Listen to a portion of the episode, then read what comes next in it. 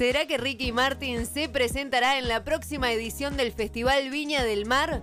Con esa idea estuvo coqueteando y los fanáticos eufóricos quieren la confirmación. ¿Qué pasó? Ricky Martin se presentó en la Quinta de Vergara para mostrar su concierto sinfónico y al despedirse dio un supuesto guiño a Viña 2023. Los quiero, los llevo en mi corazón. Nos vemos pronto, muy pronto. Para muchos dio a entender que volverá en febrero. Recordemos que ha estado presente en las ediciones de 1993, 1994, 1996, 2007, 2014 y 2020, siendo uno de los artistas con más presencia en el festival. Lo que sí ya está confirmadísimo es la presencia de Cristina Aguilera, quien va a ser el plato fuerte de esta edición.